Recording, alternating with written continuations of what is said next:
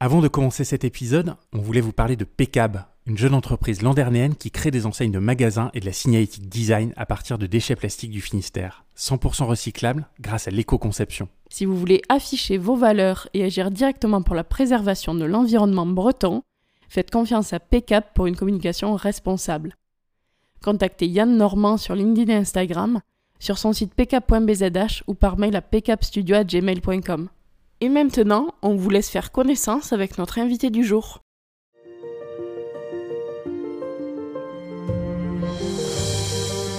Bonjour à tous et bienvenue dans ce nouvel épisode de Plein Phare, le podcast business 100% breton.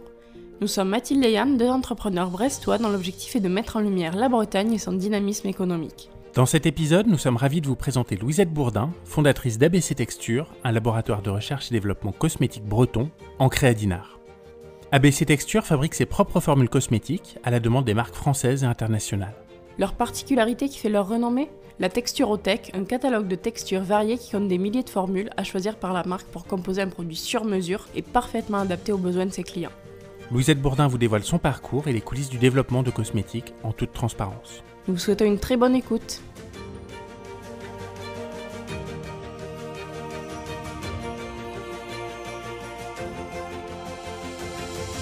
Bonjour Louisette, merci de nous recevoir dans les locaux d'ABC Texture à Dinard. Est-ce que tu peux commencer par te présenter à nos auditeurs et présenter ABC Texture? Bonjour, merci d'être là, de me donner l'opportunité de présenter ABC Texture. Donc moi je suis Louisette Bourdin, je suis la présidente d'ABC Texture et j'ai créé la société en 2004 euh, sur Saint-Malo au départ, puis après sur Dinard. C'est une société qui existe depuis donc 17 ans maintenant. Et notre métier, c'est la cosmétique pour des marques. On est en B2B et on travaille euh, à la fois en France et à l'international. Tu le disais, l'aventure ABC Texture a commencé en 2004. Pour quelle raison? Qu'est-ce qui t'a poussé à te lancer? Tu étais salarié à l'époque euh, quand tu as créé ABC Texture. Alors moi, c'était un souhait que j'avais depuis tout le temps. J'ai fait ma première société euh, quand j'avais 28 ans en réalité. Et euh, j'étais enceinte et je m'ennuyais un petit peu, donc euh, j'ai créé une entreprise avec euh, des associés qui étaient dans mon métier également. Et ça a duré un an et demi à peu près. Et mon souhait, c'était vraiment de monter ma société. Donc c'était mon objectif en soi. Donc j'étais forcément plus intéressée par le métier de chef d'entreprise et j'étais assez polyvalente. J'aimais bien faire plein de choses, donc très active. Donc le travail de chef d'entreprise me va très très bien. Pourquoi avoir privilégié la sous-traitance cosmétique et pas créer ta propre marque? Bah, J'ai fait euh, plus de 10 ans en sous-traitance cosmétique. J'ai travaillé à la fois dans les matières premières cosmétiques. J'ai commencé chez L'Oréal, dans des gros groupes. J'ai travaillé en matières premières dans des sociétés à la fois grosses et plus petites. J'ai travaillé dans des marques comme euh, Bioderma et Stederm comme responsable laboratoire. Et puis après, j'étais en sous-traitance euh, sur Vitré, sur Marom, à côté de Rouen. Donc ça me semblait euh, une continuité en fin de compte de travailler en sous-traitance. C'est un métier que j'aime beaucoup parce que c'est assez multiple, on travaille sur plein de projets, euh, on s'ennuie jamais. Il faut une compétence assez importante et on s'adapte en fin de compte à tous les clients, donc on apprend plein de choses. On aide les clients également beaucoup. Moi, c'est un métier qui me va bien. Quoi. Voilà. Il faut être humble, mais il faut connaître pas mal de choses. Voilà. Ça me convient tout à fait. Et quelles sont les gammes de produits que vous proposez? On propose du soin, du solaire et du maquillage. Ce qu'on ne fait pas, c'est du vernis à ongles et des poudres. Et les principaux produits euh, que vous proposez alors, on est spécialiste par la force des choses. C'est euh, sur du maquillage solaire, par exemple. On a beaucoup de clients qui viennent vers nous. Les marques qui viennent vers nous ont leur propre outil industriel ou la partie recherche et développement. Donc, quand ils viennent chez nous, c'est soit parce que c'est un produit de niche pour eux qui leur demande, ils n'ont pas envie forcément de développer en interne, ou ils n'ont pas forcément les compétences en interne. Quelle est la part de votre activité entre les produits de soins, les produits solaires et le maquillage? Eh bien, ça change chaque année parce qu'on n'a pas de contrat avec les clients, donc c'est en fonction du besoin. Et puis, on a des marchés qui démarrent chaque année. Donc, euh, cette année, ça va être plus de soins parce que, comme on peut s'imaginer, le rouge à lèvres et le fond de teint, ça marche pas terrible cette année. Donc, on a développé beaucoup plus de gamme de soins, et plutôt du soin bio d'ailleurs, hein, puisqu'on est Cosmos depuis un an. Même si auparavant on faisait des produits plutôt naturels, mais on n'était pas euh, labellisé Cosmos. Cosmos, c'est un label du coup, c'est ça hein? Ouais, c'est un label euh, comme EcoCert, hein. c'est-à-dire c'est un label euh, qui permet d'avoir des produits sur une charte avec une liste de matières premières autorisées et avec 20 à 30% de bio en fonction du type de produit, si c'est du produit rincé ou du produit non rincé. Vous avez d'autres labels aussi, non? Il me semble que l'usine est labellisée HQE. Alors, HQE, c'est le bâtiment. Bâtiment haute qualité environnementale. C'est-à-dire que c'est bien de le préciser parce qu'on est la première entreprise cosmétique à être haute qualité environnementale. C'est-à-dire que quand on a construit le bâtiment, on a fait attention aux matériaux, on a mis des merlons autour euh, qui correspondent à la terre qui a été enlevée pour construire le bâtiment. Ça a évité euh, des transports de camions euh, et donc de la pollution. C'est de la biobrique au niveau des bâtiments, du bois. On a fait également un bardage à partir de châtaignier qui est pris à Rennes. Donc on a essayé de faire du local. Alors je ne vais pas te demander de nous citer les clients pour lesquels tu travailles. Vous travaillez en marque blanche. Est-ce que par contre tu peux nous dire quelle est la typologie de ces clients? Est-ce que c'est plutôt des clients locaux, nationaux, internationaux? Est-ce que c'est plutôt des grosses boîtes, des petites entreprises euh, familiales? On a tout. On a tout. Euh, on a à la fois du national avec euh, une particularité, c'est-à-dire que les marques nationales qui travaillent avec nous, par exemple, font des produits spécifiques pour l'export. Puisqu'on va beaucoup au Moyen-Orient, en Asie, en Australie, au Mexique, voilà. Donc on comprend les produits qui marchent sur ces pays-là et certaines demandes des distributeurs euh, font des produits spécifiques et ils sont faits chez nous, voilà, et développés chez nous. C'est-à-dire c'est pas de la sous-traitance pure chez nous, c'est vraiment euh, des produits développés, conçus chez ABC Texture par rapport à un cahier des charges client. Et pour répondre à ta question, on fait plutôt du moyen haut de gamme, on fait pas de mass market. D'accord. Est-ce que vous accompagnez des nouvelles marques qui veulent se lancer dans le monde de la cosmétique? Oui, ça euh, beaucoup cette année parce qu'il y a eu une croissance de création de marques cosmétiques euh, avec des jeunes qui ont créé euh, leur marque. Donc on travaille sur des projets de ce type et il y en a vraiment beaucoup actuellement. Comment tu expliques ça, cet engouement pour les marques de cosmétiques? Il y a beaucoup de nouvelles marques. Alors, ils ont une éthique vraiment importante. Ils font attention aux matières premières qu'ils utilisent. Enfin, il ne faut pas faire de greenwashing. Il faut vraiment que ce soit, enfin, surtout chez les jeunes générations, ils veulent plus euh, qu'on leur raconte d'histoire. Ils ne croient plus en rien. Hein. Ils ne croient plus en politique. Ils ne croient plus euh, en pas grand chose. Et, quelque part, euh, les blogs et Instagram ont beaucoup plus d'importance que des scientifiques ou voilà. Donc, il ne faut pas faire de greenwashing. Et il faut, par exemple, il y a des marques très connues qui se font casser sur Internet ou sur Instagram parce qu'ils racontent des choses qui ne sont pas une réalité au niveau de, du côté bio, écolo, voilà. Donc, ces nouvelles marques sont vraiment avec beaucoup d'éthique, des matières premières naturelles. Ils vont jusqu'à nous demander d'où vient la matière première, comment elle est cultivée. Enfin, par exemple, pour les huiles, c'est des huiles vierges, huiles raffinées, désodorisées. Donc euh, c'est extrêmement pointu, euh, beaucoup plus de demandes de compréhension du produit. Oui, on remarque que les valeurs d'authenticité et de transparence sont de plus en plus importantes pour les entreprises. Tout à fait, c'est un peu le changement qu'on a vu cette année, c'est vraiment un, 180. Euh, nous, ça fait très longtemps qu'on travaille dans le développement durable, puisqu'on fait attention aux matières premières qu'on utilise également.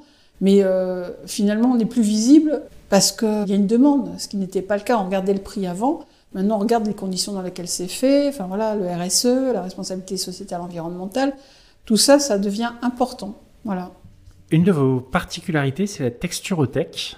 Est-ce que tu peux nous expliquer ce que c'est? Qu'est-ce qui se cache derrière ce mot un petit peu mystérieux? Voilà, alors la texturotech, c'est un mot qu'on a déposé et finalement, on développe de nombreuses formules, de nombreux produits avec euh, des innovations. Euh, on est crédit pour recherche, donc on, on, crée des concepts, on crée des nouveaux produits, des nouveaux euh, des nouvelles façons de travailler le produit. Et donc, euh, on a voulu faire un, catalogue quelque part de nos nouveautés qui ne sont pas forcément vendues, sous le côté texturotech, puisqu'on travaille beaucoup sur le sensoriel, texture. Donc, texturotech comme une échantillotech quelque part. Ça nous permet de parler des produits et aussi d'objectiver la formule, le sensoriel, avec un diagramme que l'on fait en fonction de si on veut un produit plutôt euh, soyeux, un produit plutôt euh, sec, plutôt poudré. Donc on essaie d'évaluer la texture quelque part euh, de chaque produit, ce qui permet aux marques d'avoir déjà un descriptif du produit euh, d'un point de vue sensoriel. Et cette partie texture, est-ce qu'elle est importante pour euh, l'utilisation réelle du produit? C'est-à-dire qu'un produit va être plus efficace selon la texture utilisée? Ou alors est-ce que c'est un argument de vente, un petit peu comme dans l'automobile, une voiture de luxe quand on ferme la portière doit faire un certain bruit Est-ce qu'on est un petit peu sur un sur peu ce les deux, hein, puisque quelque part, euh, le sensoriel, c'est ce qui fait acheter un produit. Moi, je dis toujours que le plus beau produit, euh, d'un point de vue technique, si au point de vue texture, il n'est pas agréable, les gens l'utiliseront une fois, mais ne l'utiliseront pas, même s'il est très efficace. Si vous avez un produit qui est sensoriellement correspondant bien à l'utilisation qu'on souhaite, ben on le rachète. Et donc, euh, si vous avez un- une efficacité, une fraîcheur que vous sentez tout de suite, euh, par rapport à un produit que vous voulez frais, ben voilà, Bien sûr. C'est vrai qu'en été, on va avoir tendance à privilégier des produits frais qui collent pas. euh, Donc effectivement, ça a une Et également importance. par rapport au pays où tu vas, c'est-à-dire Mm. que si tu vends euh, au Moyen-Orient ou si tu vends en Asie, ce ne sera pas la même chose que si tu vends en France. Parce que le climat n'est pas le même, la peau n'est pas la même, euh, les teintes ne sont pas les mêmes et ils n'aiment pas les mêmes textures. Donc on s'adapte en fonction des pays. C'est un peu notre force quelque part, parce qu'on voyage beaucoup. Enfin, on voyageait beaucoup. Ah, Donc on espère voyager après la Covid ou euh, avoir la possibilité de, de retourner un peu partout dans le monde. Et on s'adapte, on regarde un peu ce qui plaît. Et nos clients finalement apprécient ça, parce que même les clients français, quand ils ont un projet sur un pays, euh, sur une région, euh, ils viennent chez nous et ils ont euh, vraiment un produit qui correspond. Oui, on va, on va parler de tout cet aspect international un petit peu plus tard euh, dans le D'accord. podcast. Globalement, est-ce que tu peux nous dire comment se passe le développement de cosmétiques? Quelles sont les grandes étapes à suivre? Alors déjà, il faut savoir qu'un produit cosmétique, euh, ça se développe entre 12 mois et 24 mois. Alors euh, ça, c'était avant la Covid, encore une fois, parce que maintenant, euh, les gens ont été assez paralysés pendant un an et maintenant, ils veulent des projets en 6 mois. Ouais. Donc ça repart au niveau développement, en tout cas, avec des arrêts d'ailleurs, c'est assez surprenant. On développe et puis on arrête tout d'un coup parce que je sais pas ce qui se passe chez eux, mais ils rétrécissent le temps, mais aussi ils arrêtent facilement. Donc c'est un peu compliqué. Donc un développement de cosmétique normal, c'est 12 mois à 24 mois. Ça commence par un cahier des charges qu'on envoie à la marque ou que la marque nous donne. On est souvent en concurrence. Donc on sait au bout de 12 mois ou 24 mois si on a gagné le projet. Et euh, on commence à travailler euh, sur le projet par rapport à des textures qu'on a déjà développées, qui correspondent le plus proche au cahier des charges, quoi, ce qui permet aussi de gagner du temps. Dans le cahier des charges, c'est la naturalité, c'est les blacklists, les pays dans, sur le, lequel on veut partir, parce que chaque pays ou chaque région du monde a euh, des réglementations différentes. Voilà, donc on est obligé d'adapter et d'avoir des produits qui correspondent. Si on fait un produit solaire, si on fait Canada, États-Unis, c'est pas du tout la même chose qu'Europe, par exemple. Et après, euh, on propose un produit, une première soumission, on adapte avec le parfum, les actifs que veut le client. La texturothèque, c'est un peu ça également. C'est comme une couturière, elle a ses patrons. Et euh, à partir de son patron, elle va mettre euh, des manches comme euh, le client veut, elle va mettre des boutons comme le client veut, un col comme le client veut. Et ben, c'est un peu ça la texturothèque, c'est des patrons qui correspondent à nos témoins standards. Et après, on adapte par rapport au client, en mettant des actifs, des parfums. On peut trouver la couleur qu'il veut. Voilà, on adapte en fonction du client et de son projet. Tu parlais de blacklist, est-ce que tu peux nous expliquer ce que c'est? Alors, une blacklist, il y en a de plus en plus, et encore plus avec le Yuka, par exemple. On va en parler tout à l'heure. Linky ouais. Beauté. Donc, euh, les blacklists, c'est par exemple des matières premières qui sont décriées, que les clients enlèvent. Par exemple, ils veulent pas euh, l'huile de palme. Je ne sais pas si tu as entendu parler. Ils veulent pas de palme dans les produits. Donc, il ne faut pas que dans l'inky euh, du produit, il y a le mot palme. Sachant que maintenant, il y a de la palme RSPO, c'est-à-dire de la palme qui a été cultivée dans des conditions correctes, qui ne va pas déforester euh, la forêt euh, en Indonésie. Donc il existe des solutions, mais maintenant le consommateur, dès qu'il voit le mot palme, il n'en veut plus, sachant que l'acide palmique ou palmitique, c'est un acide gras qui ne vient pas de la palme forcément. Donc bon, faut, faut un peu éduquer les gens. Par exemple, on voit de plus en plus de gens qui ne veulent plus de coco euh, ou de dérivés de coco dans leurs produits. Pourquoi? Parce que les noix de coco sont prélevées euh, dans le cocotier par des singes qui sont éduqués euh, pour aller chercher les noix de coco. D'accord. Voilà, On- Ouais, ça, ça, va très loin. Ça va très loin. Donc nous, au niveau de nos fournisseurs, on leur demande des certificats comme quoi euh, le coco euh, n'a pas été prélevé d'une façon pas bonne pour les animaux. Quoi, voilà. Donc c'est devenu très manichéen. euh, Très compliqué et très évolutif. Ça a commencé par les parabènes, hein, alors que, encore une fois, le parabène se trouve à l'état naturel. hein. il n'est pas dangereux. L'erreur qu'a fait la profession, c'est d'accepter euh, l'isobutylparabène et un autre parabène qui a été rajouté il y a 10 ans, qui crée des problèmes. Mais il y a des parabènes qui ne créent pas de problème. Et comme le mot parabène tout le monde le comprend et le retient bien. Là, finalement, on a enlevé les parabènes et c'est pas forcément quelque chose de bien parce qu'on le retrouve dans les médicaments, on les retrouve dans les sirops pour enfants, les suppositoires pour enfants et ça pose pas de problème. Il n'y a jamais eu quelqu'un qui a fait une intolérance aux parabènes. C'était l'isoputylparabène plus un autre, voilà. On en parlait justement dans un précédent épisode avec la marque Maquibel. Est-ce que le problème, c'est pas justement le manque de transparence, le fait que le consommateur comprend pas bien euh, ce qu'il lit euh, dans les produits euh? Est-ce que si, c'était mieux expliqué, il serait peut-être moins dérangé? Je pense qu'on va vers une transparence évidente parce que enfin, quand tu regardes sur Instagram, sur les blogs, tu as des gens qui sont pas du métier et qui s'y connaissent bien finalement et qui expliquent en général assez bien par contre, il y a des gens qui sont toujours très négatifs pour la cosmétique et qui ne vont pas jusqu'au bout des choses. C'est-à-dire, dès qu'il y a un doute quelque part, on, exclut. Et c'est très difficile de revenir sur la solution. Euh, par exemple, le parabène, il aurait fallu simplement exclure les deux qui posaient problème, mais euh, finalement, on ne revient pas en arrière. On a un petit peu dévié, on parlait du développement euh, cosmétique.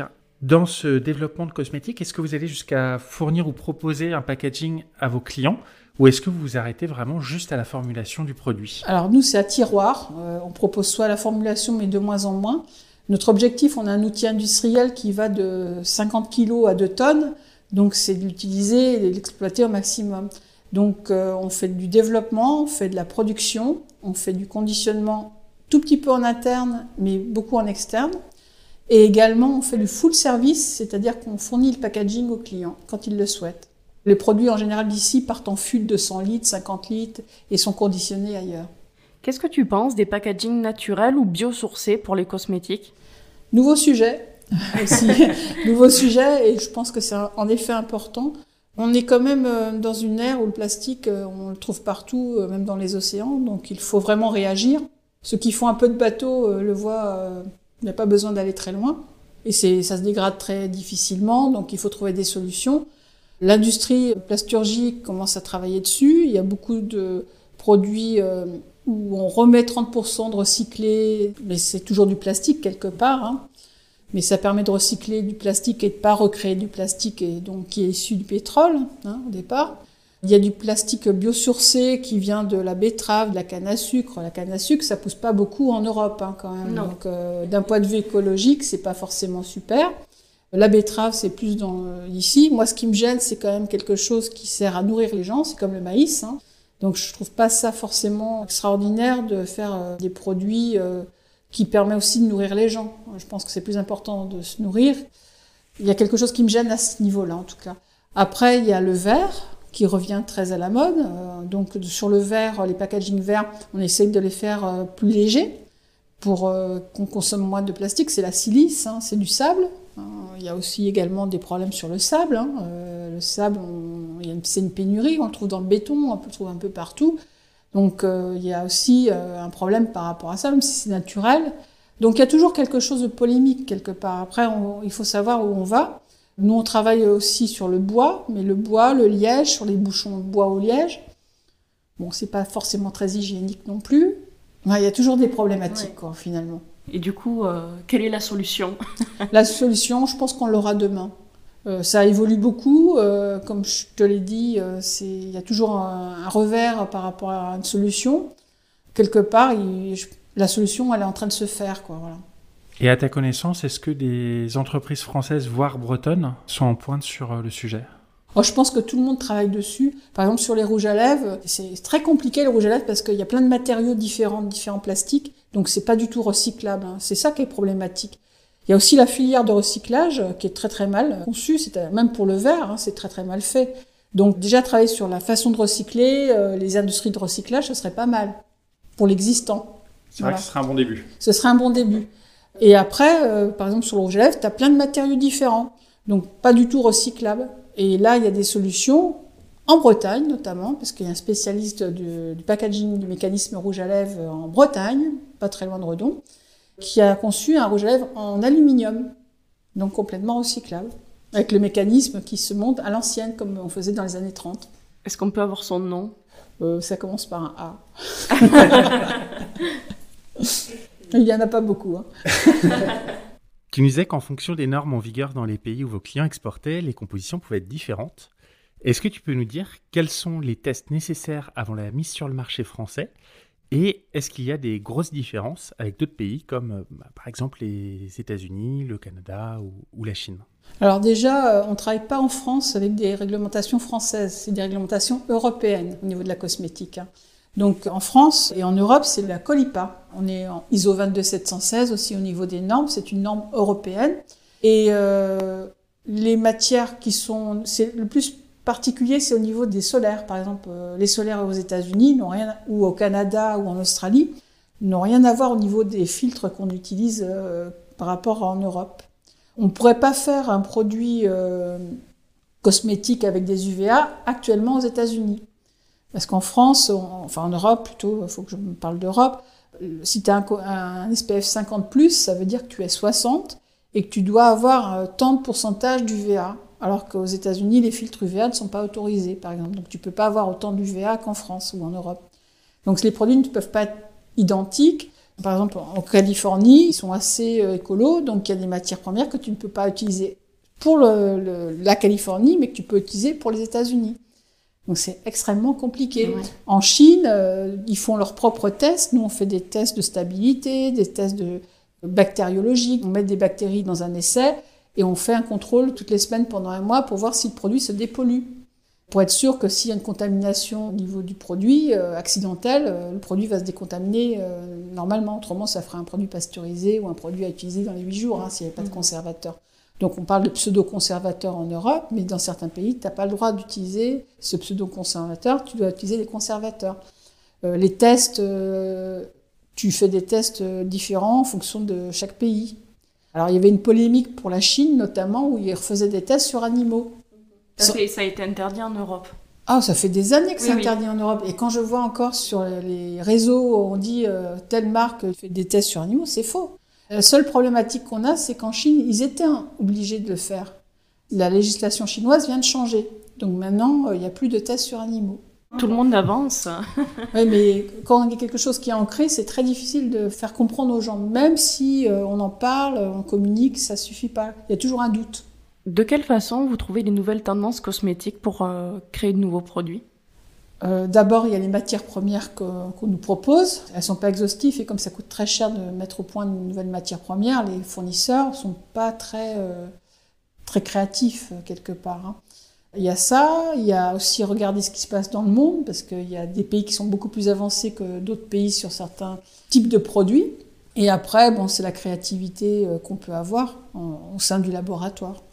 Et justement, quelles sont vos dernières euh, innovations, sans citer de marque ni forcément de produits particuliers, mais plutôt des gammes? Alors, euh, pendant le confinement, on a beaucoup travaillé sur des eaux d'encire, c'est-à-dire c'est des sticks, tels qu'on peut le voir, mais qui contiennent 40% d'eau qui fait que c'est compliqué dans le sens où l'eau a tendance à s'évaporer et, c'est difficile de lier l'eau dans un système solide. Quoi. Donc on a travaillé beaucoup là-dessus.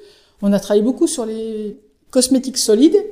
Très tendance, on a développé des cosmétiques solides naturels, voire cosmos. Ça va du shampoing qu'on connaît bien, au baume démaquillant, euh, au baume corporel. Euh, on a fait aussi un déodorant. On a également travaillé sur les packaging pour qu'ils soient les plus light possibles et les plus responsables possibles avec un carton qui a été euh, enrobé de cellulose qui est de l'acétate pour éviter que le produit se graisse. On a enlevé la paraffine par de l'acétate, paraffine, pétrole. Donc euh, on a beaucoup travaillé sur les concepts globaux avec le packaging. Avec votre démarche éco-responsable, vous portez une attention particulière au choix des matières. Est-ce que ça rend votre travail plus compliqué? Oui, complètement. Parce que qui dit naturel dit problème d'odeur qui peuvent apparaître dans le temps. Un produit cosmétique, normalement, c'est entre 2 et 3 ans à partir de la fabrication. Donc vous voyez plein de marques qui sortent en disant des produits frais, avec une date de fabrication en disant qu'il faut les utiliser dans les 3 mois ou dans les 6 mois, et qui préfèrent faire des petits batchs plutôt que de faire euh, pour une année ou pour... Voilà. Donc c'est plus compliqué par rapport aux odeurs parce que les huiles, ça s'oxyde. Moins les raffiner, plus ça s'oxyde. Les couleurs, c'est pareil, quand c'est naturel, ça tient beaucoup moins à la lumière. Euh, un rouge peut devenir vert. Donc c'est beaucoup plus contraignant techniquement. Et puis euh, c'est peut-être moins créatif, a priori en tout cas, parce que ça demande beaucoup d'efforts de formulation pour avoir un sensoriel agréable. Et c'est un peu ça notre savoir-faire également. Toujours dans cette euh, thématique de choix des matières, vous avez arrêté d'utiliser le silicone depuis 2008, je crois. Oui. Est-ce que tu peux nous expliquer pourquoi? Alors le silicone, c'est un produit naturel. Euh, il y a une norme d'ailleurs de naturalité où il est dedans. C'est issu de la silice hein, également. Mais euh, moi, ce qui me gênait dans les silicones, ce qui s'appelle cyclométicone, diméthicone euh, sur des, des stinky, c'est d'abord que c'est pas biodégradable, donc c'est assez gênant. Et le cyclométicone, c'est un produit euh, volatile, donc c'est très agréable en sensoriel, un mauvais formulateur en mettait plein. Ça permettait d'avoir un bon produit euh, enfin, au niveau sensoriel. Personnellement, c'est un produit que je supportais pas, euh, dans le sens quand il y avait une évaporation, je sentais l'évaporation, ça me provoquait une rougeur. Et j'ai toujours trouvé que c'était un produit facile quelque part pour le formulateur, mais qui n'avait pas forcément un intérêt d'un point de vue consommateur et qui n'était surtout pas biodégradable. On en a parlé tout à l'heure. Quel est ton avis sur les applications Yuka et Inky Beauty pour aider les consommateurs à choisir leurs produits cosmétiques? Ben, C'est une grosse difficulté pour nous parce que, comme je te l'ai dit, un produit se développe en un an, deux ans. Il y a toujours dans Yuka des choses qui arrivent ou dans Inky. Donc c'est évolutif. Donc un produit qui est OK euh, à T0, euh, un an après, n'est peut-être pas forcément OK. Après, euh, il n'y a pas de preuve scientifique sur tout. C'est dès qu'il y a un doute, on le met dans Yuka. Donc euh, un doute qui peut parfois euh, être enlevé euh, un an ou deux ans après, parce qu'en cosmétique, nous, on a la FEBA qui un lobby quelque part, mais qui est notre fédération. On fait des groupes de travail scientifiques qui, dès qu'il y a un problème, un risque ou quoi que ce soit, on fait des études scientifiques pour essayer de voir si c'est un vrai doute. Le doute euh, se confirme et à ce moment-là, on enlève des matières premières à utiliser. Ou au contraire, si c'est qu'un doute et on a vérifié par des études scientifiques que c'était pas vrai, donc on peut utiliser avec des restrictions s'il y a besoin de restrictions, mais euh, au niveau du pourcentage, du type de produit, euh, ou voilà. euh, donc en fonction du type de produit qu'on utilise, on peut avoir des restrictions sur les matières premières. Mais c'est pas pour autant qu'elles sont mauvaises. Mais le consommateur, euh, dès qu'il voit le nom après sur LinkedIn, il dit non, j'en veux plus, quoi. Voilà. Donc euh, les clients, nos marques nous disent ben j'en veux plus. Dès qu'il y a un doute. Donc ça restreint énormément alors qu'on se prive forcément de choses qui étaient intéressantes. Et on, on- on met autre chose qui parfois peut poser beaucoup plus de problèmes. Moi, ça fait quand même euh, des années que je suis dans le métier. J'ai vu des choses revenir et je me suis dit non, c'est pas possible. Il y a 15 ans, on n'en voulait plus parce que ça créait tel problème et là, ça revient parce que les gens ont oublié. Et il n'y a pas d'historique pour eux. Ouais. Une mémoire un peu euh, instantanée. Oui, ce sont beaucoup de jeunes hein, qui sont sur Instagram, euh, Yuka et tout ça. Mais bon, après, euh, utile pour la transparence peut-être, mais après, euh, il faut avoir la compréhension du risque ou pas. Voilà. Il y a le problème du titane actuellement. Euh, le titane, partout dans le maquillage, c'est ce qui fait la couleur. hein. donc euh, il n'y a pas de solution. On les a interdits dans les bonbons. Je trouve ça tout à fait raisonnable, puisque s'il y a un doute, il est suspecté d'être CMR. Mais dans la cosmétique, il y a moins de doute puisque c'est un produit qu'on met sur la peau et qui est enlevé tous les jours. Quoi. C'est pas un produit qu'on ingère, sauf peut-être le rouge à lèvres, et il y en a pour ainsi dire pas. Alors, on met maintenant de l'oxyde de zinc. On a développé des produits sans titane hein, qu'on appelle Noti. Et euh, le problème, euh, c'était l'oxyde de zinc. Il y a 15 ans, on n'en voulait plus parce qu'il était suspecté euh, de provoquer des lésions au niveau du cerveau. Donc il y a eu des études de fait qui ont révélé qu'il n'y avait aucun problème. Donc on peut réutiliser. Et je pense que l'oxyde de titane, c'est suspecté, ça va être restreint dans certains domaines et ça va devenir quelque chose de tout à fait safe.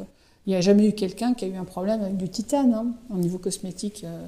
Il faut faire très attention de ne pas euh, jeter euh, tout d'un coup. Quoi, voilà. Et la cosmétique, c'est une industrie qui est extrêmement sérieuse et vertueuse parce qu'elle elle utilise par exemple 40% de matières premières d'origine naturelle. C'est l'une des industries les plus naturelles qui soit, au point de vue euh, matières premières. Et l'objectif, c'est d'aller à 70%. Donc dès qu'il y a quelque chose, on est extrêmement réactif.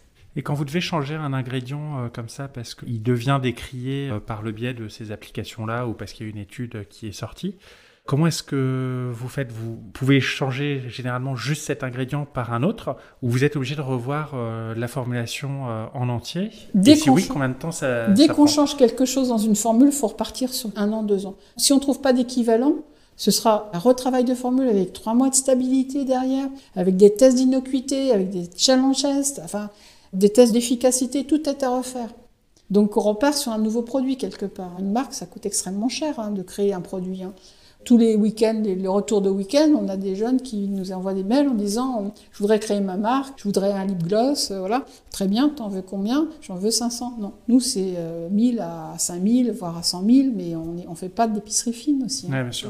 Et donc, c'est impossible pour une marque d'être complètement réactive, même si elle le voudrait, à ce type de. Bah, elle essaye d'être plus à l'écoute au départ, mais forcément, il y a un an, il y a des matières premières dont on ne parlait pas, qu'on parle aujourd'hui. La coco, euh, vous avez l'air de découvrir, ben, ça, ça va, ça va, sortir.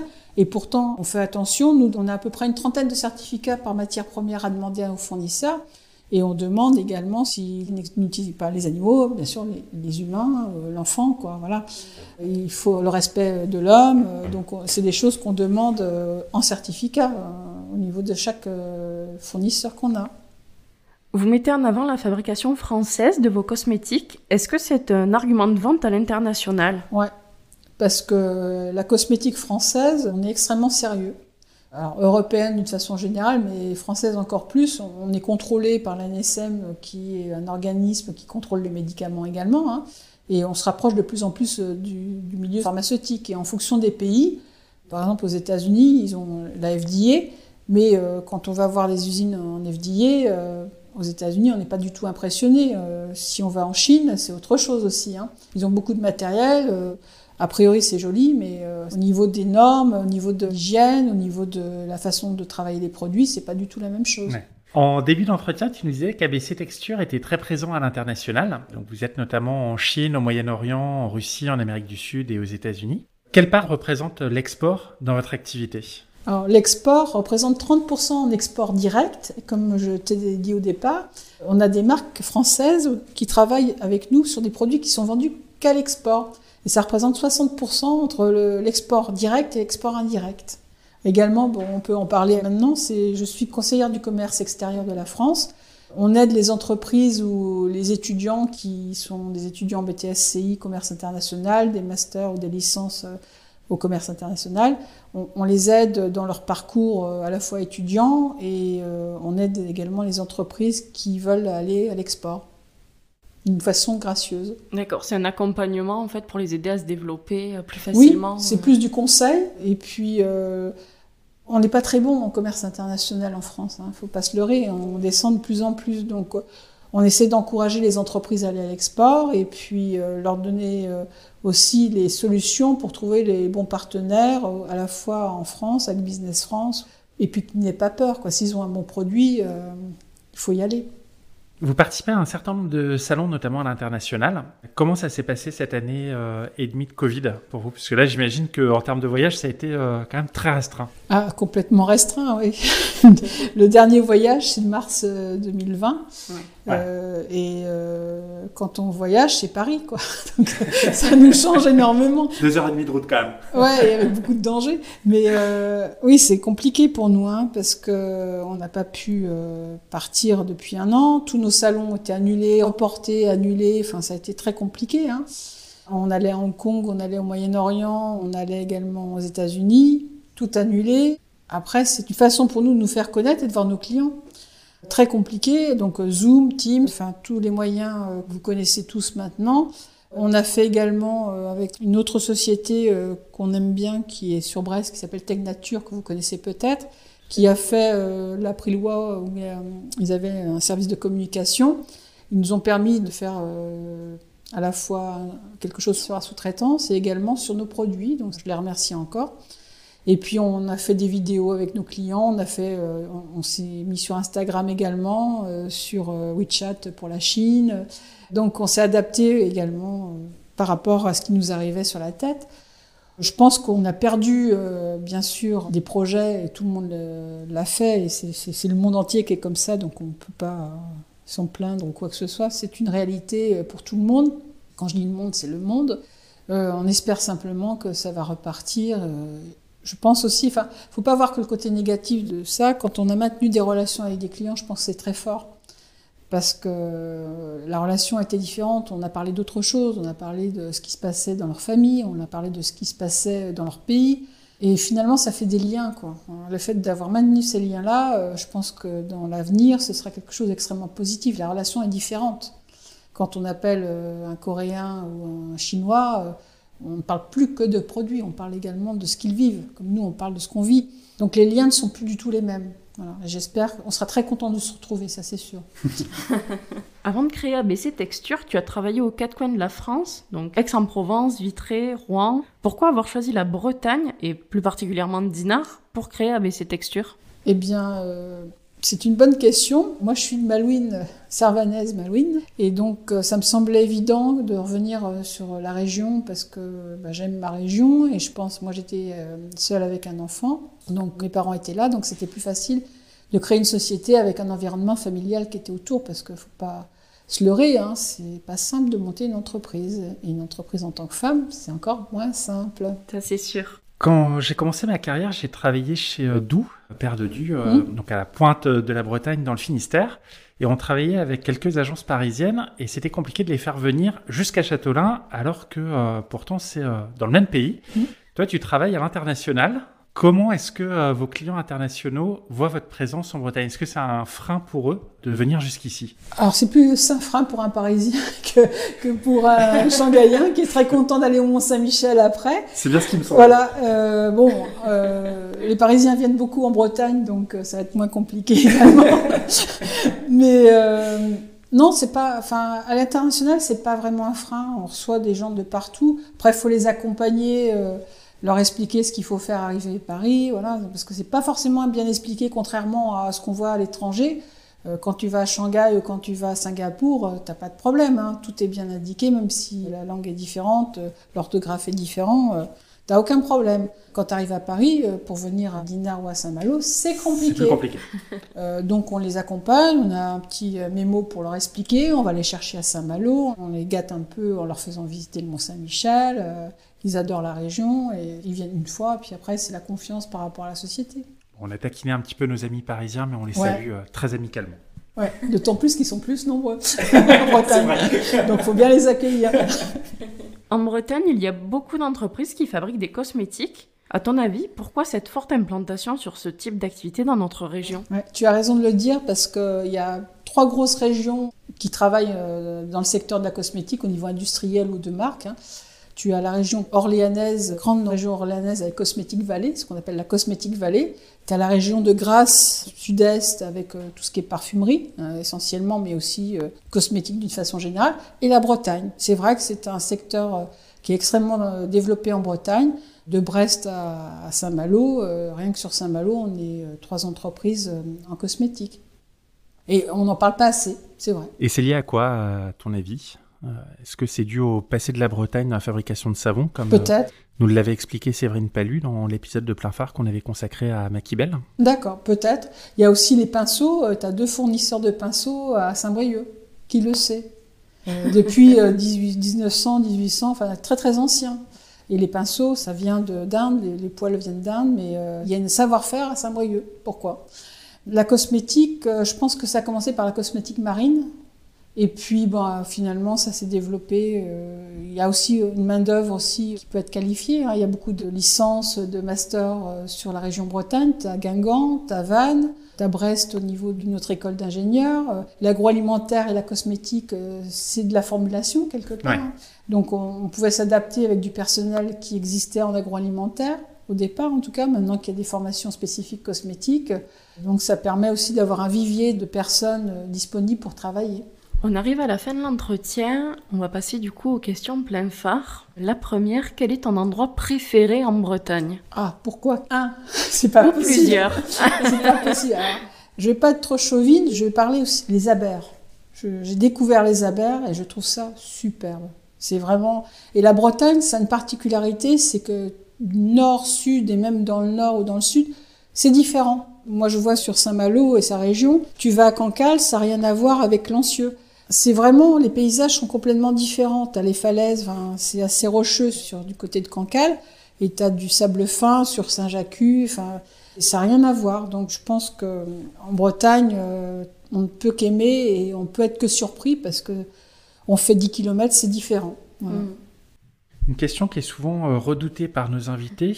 Qu'est-ce que c'est pour toi être bretonne? Ah. Alors, je dirais que c'est encore pire. Moi, je suis malouine. Aïe Donc, ni breton ni français, mal moins suis.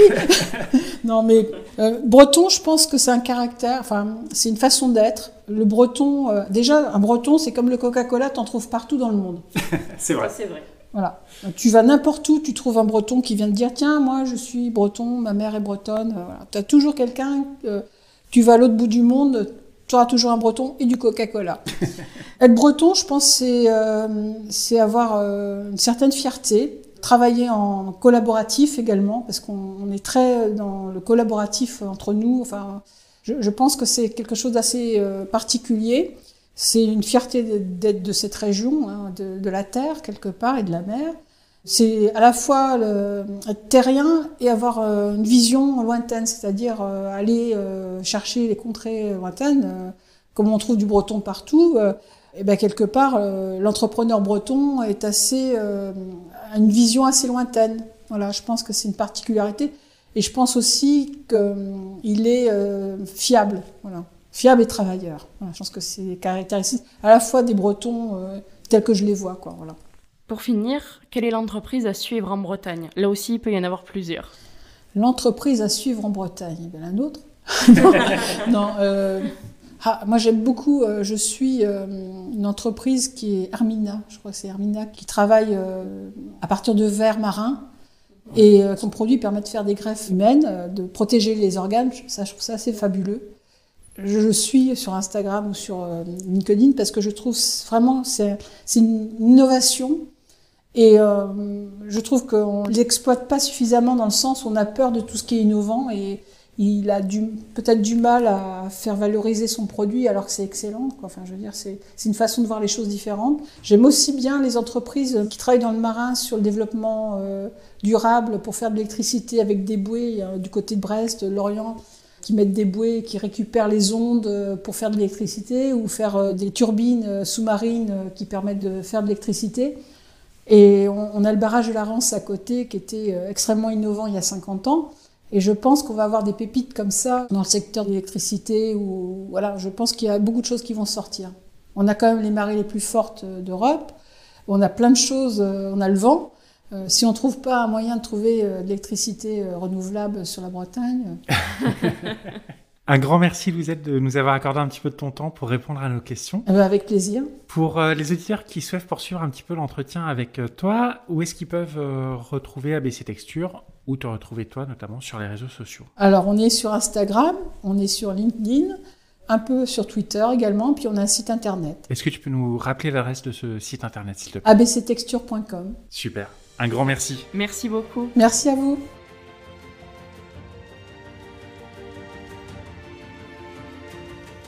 Un grand merci à Louisette Bourdin de nous avoir fait découvrir les coulisses de la fabrication de cosmétiques avec ABC Texture.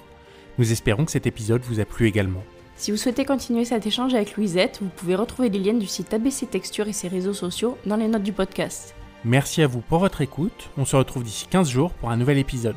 En attendant, retrouvez-nous sur nos réseaux sociaux, Instagram, LinkedIn, Facebook et Twitter, ou sur notre site pleinphare-podcast.fr. N'oubliez pas de nous laisser un avis sur votre plateforme d'écoute favorite si l'épisode vous a plu. A très bientôt